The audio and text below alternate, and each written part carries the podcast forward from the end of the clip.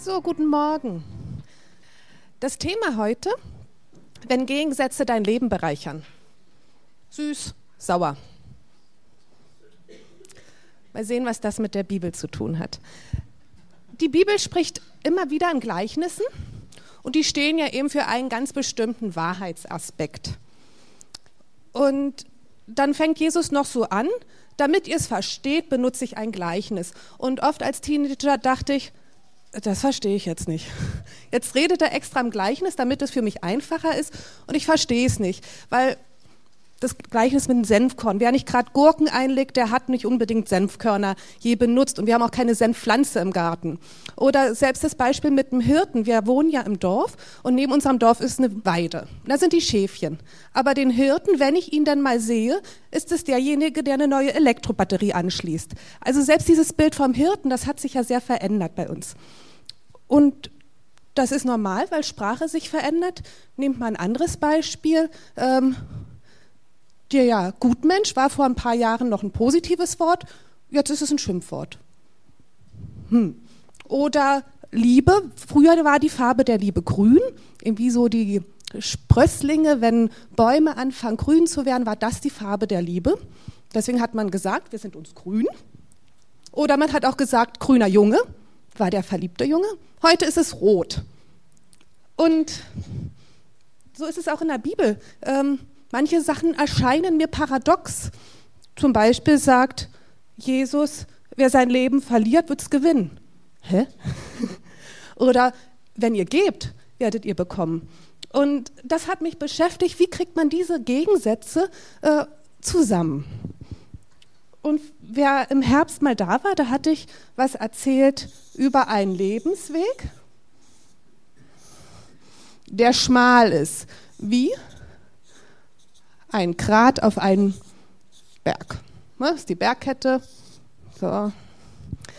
Da musste man vorsichtig drüber gehen, aufpassen, Schritt für Schritt, konzentriert sein. Heute benutze ich mal ein ganz anderes Bild, um euch etwas zu verdeutlichen. Dann nehmen wir hier wieder die Gipfel und hier noch einen Gipfel. Und jetzt bewegen wir uns nicht nur auf einem Gipfel, auf einem Grat. Nee, wir bewegen uns zwischen zwei Gipfeln, zwischen Gegensätzen. Und jetzt denkt bitte nicht bei Gegensätze an Hass und Liebe oder Krieg und Frieden. Ich meine andere Gegensätze. Und zwar kann ein Gegensatz sein, annehmen wir was äh, vertraut und überrascht oder gewöhnlich und ungewöhnlich. Oder wie bei Jesus eben Palmsonntag, wo gefeiert wurde, wo gelobt wurde, und Karfreitag, was nur wenige Tage auseinander liegt. Ich erkläre es gleich nochmal. Wir leben in einen Spannungs wir leben in Spannungsfeldern. Das ist nun mal so. Und am reichsten wird unser Leben, wenn wir bewusst von Gipfel zu Gipfel gehen. So, jetzt mache ich mal ein Beispiel. Da habe ich auch Bibelstellen. Nehmen wir mal ein Gipfel ist die Leidenschaft. Und da habe ich die Bibelstelle aus dem 1. Chronik 22, 16. Mach dich also an die Arbeit, der Herr sei mit dir. So, sagt Gott, komm, pack's an, bring dich in Bewegung, tu was, sei leidenschaftlich, sei dabei. Ja, und in der gleichen Bibel steht dann zum Beispiel 2. Mose 14, Vers 14. Der Herr selbst wird für euch kämpfen. Warte nur ruhig ab. Hm? Was fangen wir damit an? Dann nenne ich den zweiten Gipfel Gelassenheit. Zwei sehr gute Sachen. Zwei Kräfte, die in uns wirken. Einmal dieses Aktivsein. Ja, ich tue was, ich packe es tatsächlich an und vertraue darauf, dass Gott dann seinen Teil dazu tut. Und das andere, ich warte. Ich vertraue darauf, dass Gott sein Wort erfüllt. Und das sind Leiden, das sind gute Kräfte. Aber mal angenommen, du bleibst da oben auf dem Gipfel sitzen. So, setzen wir dich mal dahin. Dann wird diese gute, gute Kraft zu einer negativen Kraft. Und zwar aus Leidenschaft. Deine Idee, was draus wird? Fan Fanatalis Fanatismus. Danke. Fanatismus. Uh, wenn, wenn, wenn jemand uh, mit, so, boah, mit so einem engen Herzen losgeht und seine Sache durchdrücken will. Nicht gut, davon hat der andere nichts. Dann denkt man nur immer, ich habe recht, ich habe recht und ich muss es so machen. So, und die Gelassenheit, wenn die einsam wird, wenn man da hocken bleibt. Oh. Dann wird es zur Gleichgültigkeit. Das ist mir alles so egal. Mach doch, was du willst, ist mir so egal. So gelassen. Nicht schön, ne? Nein. so, das bedeutet für uns in unserem Seelenleben, so, das sind jetzt wir, ein Arm, In unserem Seelenleben sind zwei Kräfte, nicht nur eins. Und diese zwei Kräfte sind ein harmonischer Gegensatz. Ich mache mal ein anderes Beispiel. Ähm, du hast Rückenschmerzen, gehst zum Orthopäde, der sagt, ja, Krankengymnastik machen, dann gehst du zum Krankengymnastik und der guckt dich an und sagt, okay, Rückenschmerzen, total schlaffe Bauchmuskulatur. Und du denkst, ich habe aber Rücken, wieso Bauch? Hm? Ähm, ihr, wir brauchen beides. Wir brauchen die Beuger und wir brauchen die Strecker. Ohne die funktioniert keine Bewegung. Also wir brauchen die Beuger, die uns helfen, den Arm zu bewegen und genauso den Strecker. Und im, was seht ihr dann beim gelähmten Menschen?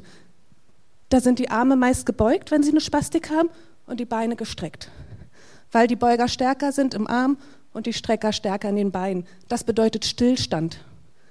Sich auf eine Kraft zu verlassen, ist Stillstand. So, auf einem Gipfel zu bleiben, ist Stillstand, wie eben der Eremit, der sich in seiner Höhle da zurückzieht. Und so können gute Kräfte, die Gott uns ja geschenkt hat, sich in was Zerstörendes kehren. Großzügigkeit, wird Verschwendung. Sparsamkeit wird Geiz. Freiheit, die wir ja haben, ähm, zu entscheiden, was wir machen möchten, wird zur Unverbindlichkeit. Oder Treue zur Gesetzlichkeit. Gelassenheit, Gleichgültigkeit. Und das ist schade, weil Gott möchte, dass wir uns in beiden bewegen. Ein Leben im Mittelmaß ist kraftlos. Da haben wir hier die Gipfel. Und jetzt kann man so schön immer durchs Tal gehen. Und dieses Bild haben wir ja gut vor Augen, wenn jeder von uns war schon in den Bergen. Äh, da denkt nicht an das enge, dunkle Tal, denkt an das weite Tal, wo die Berge eben wie ein Schutz sind, die ein gutes Klima schaffen, wo gedeihen und wachsen kann. Und wenn wir auf dem Mittelweg gehen, oh, ich mache mal eine Regenwolke, das ist Fahrt der Mittelweg ist, das ist das, wo Gott in Offenbarung sagt, 3 Vers 15. Ich kenne dich genau und weiß alles, was du tust. Du bist weder kalt noch heiß. Ach, wärst du doch das eine oder das andere. Aber du bist lau und deshalb werde ich dich ausspucken. Diese Bibelvers habe ich am meisten gehört als Jugendlicher. Das benutzen gern Jugendpastoren. Hm? Ja. So dieses, wärst du doch heiß, man kann das so schön kraftvoll sagen und, und dann würde ich dir ausspucken. Da kannst du so, mit so viel Leidenschaft. Und ich saß dann immer da und dachte, ja, ich möchte heiß sein, ich möchte heiß sein für Gott. Und dann heißt er weiter, wärst du doch heiß oder kalt. Und dann dachte ich, was ist jetzt gut daran, kalt für Gott zu sein? Ich habe mir echt drüber Gedanken gemacht. Ich habe mich gefragt, was bedeutet das denn? Und Gott sagt, wenn du lau bist, spucke ich dich aus. Das verstehe ich. Heiß sein verstehe ich auch. Und kalt sein? Hm. Und ich hatte lange keine Antwort drauf, bis ich meine schöne Bibelübersetzung mit Erklärung gelesen habe. Und da wird ein Bild benutzt. Und zwar das Bild von Wasserquellen im Orient. Die haben Aquädukte gebaut. Da ist das Wasser die Wasserleitung, ne? Das Wasser kam aus frischen Quellen und äh, ging ins nächste Dorf. Oder das Wasser sprudelte aus Brunnen, war dann eine heiße, erfrischende Quelle und wurde weitergeleitet. Was der Schreiber hier meint ist, wärst du doch eine wohltuend heiße Quelle oder wärst du eine erfrischend kalte Quelle, dann wär's gut. Aber wenn du so abgestanden und lau bist, pfui, versteht ihr dieses Bild? Wer in der Erdinger Therme mal geht und sich da in diesen Schwefeltopf setzt, der so super heiß ist, oh, das tut doch gut. Und dann kribbelt das so schön. Und andersherum, wenn du nach einem Saunagang in so ein kaltes Tauchbecken gehst, oh, so, so prickelt es überall. Und das meint Gott damit, wärst du doch entweder wohltuend warm, das ist dem, der, der eben Schmerzen hat, äh, der sich allein fühlt, dass der sich da wohl und behütet fühlt. Oder wärst du doch erfrischend, so dieses, ja komm, wir packen mit an, wir schaffen das. Dann, dann ist es gut. Dann bewegst du dich zwischen den Gipfeln. Aber das Laue, davon hat keiner was. Und was mich dann wundert, ist so diese Gleichzeitigkeit, in der wir ja eigentlich leben. Wir empfinden ja alles gleichzeitig. Freude, Trauer, Verlust, ähm, Gewinn. Und, und vielleicht ging es euch auch so, wo wir so für Familie Staudinger eintreten, dann bist du betroffen, weil sie gerade so kämpfen, aber andererseits hast du vielleicht gerade einen Geburtstag gefeiert und kann man sich dabei freuen und feiern und gleichzeitig mit anderen mitfiebern? Geht das? Oder ähm, als ich in einem Trauerjahr war, kam eine Freundin auf mich zu, die gerade heiraten wollte und sie sagt, sie kann sich jetzt gar nicht so auf ihre Hochzeit freuen, weil ich ja so traurig bin. Und dann dachte ich, aber das ist in Ordnung, wenn du dich freust, so ist das Leben.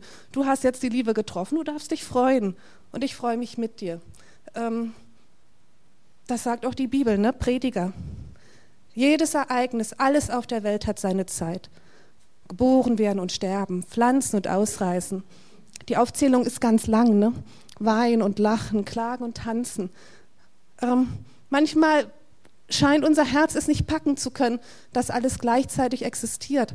Aber so, so ist es. Und ich glaube, das darf man nicht ignorieren, dass wir uns so zwischen Gipfeln bewegen. Ein anderer Vers im Römer sagt, freut euch mit den Fröhlichen, weint aber mit den Trauernden. Wir leben in diesen Gegensätzen und achten eigentlich das Leben, wenn uns das bewusst wird. Ich freue mich mit dem, der Erfolg hat und ich fühle mit dem, denen es gerade nicht gut geht feiern, trauern, hoffen, zweifeln, leben, klagen. Eigentlich macht es das Leben ja auch so reich. Und vielleicht wer durch eine Krise gegangen ist, weiß, dass die Krise oft die größte Zeit der Offenbarung war. Man hatte da vielleicht das stärkste Gotteserlebnis oder die größte äh, Innigkeit mit Gott. Das ist ja so dieses Paradoxe. Wo ist Gott in dem Kummer und der gerade im Kummer drin ist, sagt, ich fühle aber Gott, auch wenn alles um mich herum so zerbricht. Die Gleichzeitigkeit. Ja, dann ist es aber so, dass du vielleicht festgestellt hast, alle anderen bewegen sich von Gipfel zu Gipfel oh, und ich bin irgendwie hier. Und du siehst den, äh, machen wir, bleiben wir bei der Leidenschaft. Fanatismus. Du bist da oben und rackerst dich ab, du arbeitest ganz hart und, und jede Woche ist äh, echt anstrengend und du stehst auf und du gibst dein Bestes boah, und arbeitest hart. Und dann siehst du den hier auf dem Gipfel der Gelassenheit. Da, mach mal meine Frau. Siehst du diese Frau und denkst, wie kann die nur? Wie kann die da so gelassen sein? Ich racker mich ab, gebe mein Bestes und die ist so ganz entspannt mit Gott und im Alltag. Welches Gefühl kommt hoch? Ja. Ich benutze mal das Symbol dafür. Ich liebe Bilder, deswegen mache ich das heute mit euch. Ja. Dieses Tier steht für dieses Gefühl. Ah. Die Fledermaus. Die Fledermaus ist das Symbol für Neid. Die kann sich so schön festkrallen in eurer Seele und an eurem Herzen. Da seht ihr jemanden, dem geht es gut und ihr denkt, hm, wieso geht es dem jetzt gut? Ich arbeite mich ab und der ist gelassen. Anderes Beispiel. Ich, ähm, da ist jemand neidisch vielleicht, weil jemand ein großes, schönes Haus hat mit den Zimmern, die man selber gern hätte. Und denkt man, hm, wieso geht es dem so gut und ich nicht? Wieso habe ich das nicht? Und der mit dem großen Haus, der schaut zu dem anderen mit der kleinen hübschen Wohnung und sagt, ich muss so viel putzen und die nicht. Hm. Man kann ja auf alles neidisch sein, das funktioniert ja. Da, wenn mal dieses Tier in deiner Seele ist, uh, ganz fies, ganz fies. Ja. ja, wie wird man so los? Diese blöde Fledermaus. Damit man nicht da oben verharrt, sondern das Leben genießen kann. Philippa 2, Vers 3. Weder Eigennutz noch Streb nach Ehre soll euer Handeln bestimmen. Im Gegenteil, seid bescheiden und achtet den anderen mehr als euch selbst. Achtet den anderen mehr als euch selbst. In diesem Beispiel würde bedeuten, wenn ich erkennen würde, dass diese Gelassenheit was Gutes ist, von der ich auch profitieren kann, flattert sie weg, flattert der Neid weg. Gleichzeitig, wenn ich den anderen achte, kann ich mich selber besser reflektieren und feststellen, dass meine Leidenschaft, die was Gutes ist, sich verkehrt hat. Ich sehe, oh, da ist was schiefgegangen in meinem Herzen. Da, da ist diese Härte, diese Enge. Wenn ich in der Lage bin, die Gelassenheit zu achten, kann ich mir die Leidenschaft wiederholen. Wenn ich die ganze Zeit garstig bin auf den, der gelassen ist, dann macht mich bringt mich das nicht raus, dann, dann hält mich das da fest. Und das ist nicht gut, das möchte Gott nicht. Er möchte, dass wir den anderen höher achten. Und jetzt ist noch etwas, was ganz logisch ist. Wenn wir Gott lieben, so, wenn wir Gott lieben, sagt die Bibel, das bleibt es überhaupt nicht aus, dass wir auch einander lieben. Die Dicken, die Dünnen. Du kannst nicht Gott lieben und deine Geschwister nicht. Ähm, das geht nicht. Diese Bibelstellen, die stehen im Mose. Da steht es, wenn du Gott liebst von ganzem Herzen, richtest du dich auch an, an deine Geschwister. Eigentlich logisch. Und deswegen ich mache mal über ein Herz rum. So, wir haben uns lieb, wir als Gemeinde, ne, als Geschwister. Und dann gibt es da die Gipfel. So, wir sind ja unter uns, da darf ich das ja so sagen. Ich habe zum Beispiel Familie Schwabeneder noch nie so richtig aufgebracht und hm, wenn, wenn Sie was erklären, in Ruhe, wenn Sie vielleicht aufgeregt sind, es wird in Ruhe gesagt. Das ist etwas, woran ich mich orientieren kann, sagen, oh, das ist eine gute, du kennst ihn anders? Nee, nee. das ist eine gute Sache, die mir hilft. Ne?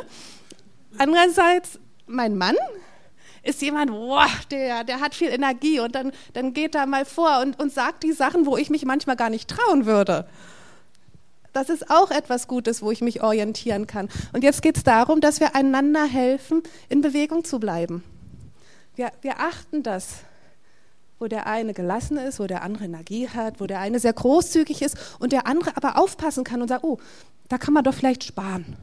Das ist doch eine gute Eigenschaft. Wo kann man noch besser haushalten und wo können wir geben? So, da achten wir aufeinander und dann bewegen wir uns so schön im Mittelweg. Epheser 4, Vers 2 und 3. Überhebt euch nicht über andere Seid freundlich, seid geduldig, geht in Liebe aufeinander zu. Setzt alles daran, dass die Einheit, wie der Geist Gott schenkt, bestehen bleibt durch den Frieden, der euch verbindet. Gewöhnliches, Außergewöhnliches. Es ist schön, wenn der Alltag in Routine läuft. Und es ist schön, wenn was Überraschendes passiert. ein, ein Besuch kommt, du Erfolg hattest auf Arbeit. Das ist schön, dann genieß es, wenn du auf dem einen Gipfel bist. Dann sind die Kräfte wie Freiheit und Treue, Gelassenheit, Leidenschaft, Sparsamkeit, Großzügigkeit. Das sind Kräfte, wo wir uns bewegen können und passt auf diese Fledermaus auf, die manchmal sich so, so schnell festkranen will, weil der andere vielleicht was hat, was ich gerne hätte. Und dass er sage, dass man das gar nicht erst erlaubt, diese Fledermaus, und sagt, ich bewundere denjenigen, dass er so engagiert ist. Sonja, die hat ja eine Energie, das ist ja der Hammer, ne? Aber sei doch nicht neidisch drauf. Ähm, freu dich und guck mal, wie, wie, wie du vielleicht auch diese Leidenschaft bekommen kannst. Ne? Oder da ist jemand großzügig, beschenkt jemanden. Sei doch nicht jetzt neidisch auf dieses Geschenk, sondern freu dich mit, dass das möglich ist zu schenken. Achtet einander höher. Dann, dann können wir alle uns zwischen Gipfeln bewegen, auf saftigen Wiesen gehen, die Sonne genießen ähm, und hängen nicht auf so einem Berg fest. Deswegen glaube ich, dass Gegensätze unser Leben bereichern können. Süß und sauer, wie auf dem Foto gerade. Wenn ihr mal so Schubeck schaut, der, macht, der redet immer ein bisschen Säure. Der macht immer ein bisschen Säure rein, ne? damit meint er ein bisschen Zitrone in seine Suppen und Soßen. Das braucht es und es braucht ein bisschen Zucker, um das alles schmackhaft zu machen. Leben in Gegensätzen ist gut. Jesus, ich danke dir, dass du ein großer Gott bist, dass du unser Leben spannst von Gipfel zu Gipfel, dass du möchtest, dass wir das Leben genießen können, uns freuen am allen, was du zur Verfügung stellst. Und danke, dass du uns hilfst, diese Fledermaus auszumerzen, dass sie nicht sich in unser Herz krallt, sondern wir großzügig und in Liebe aufeinander zugehen können. Ich danke dir dafür für eine gute Woche, wo wir uns von Gipfel zu Gipfel bewegen.